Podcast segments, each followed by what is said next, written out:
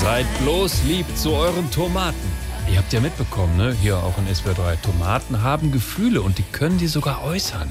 Forscher haben herausgefunden, dass gestresste Tomaten zum Beispiel laut werden, nur konnten wir das bisher nicht hören.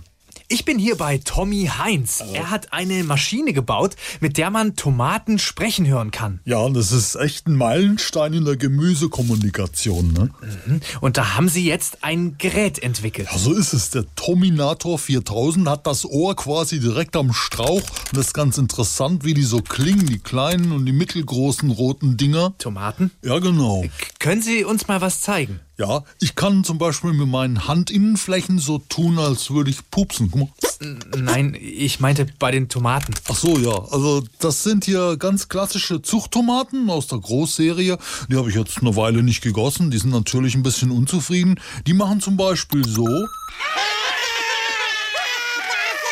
Okay, und die? Moment. Ey, guck mal, pix mich, ich kann kaum laufen, so viel Wasser habe ich hier Ranzen. Oh Mann, ich platz gleich, Junge. Das sind offenbar holländische Tomaten. Ja, genau. Und äh, was ist mit den kleineren hier? Moment.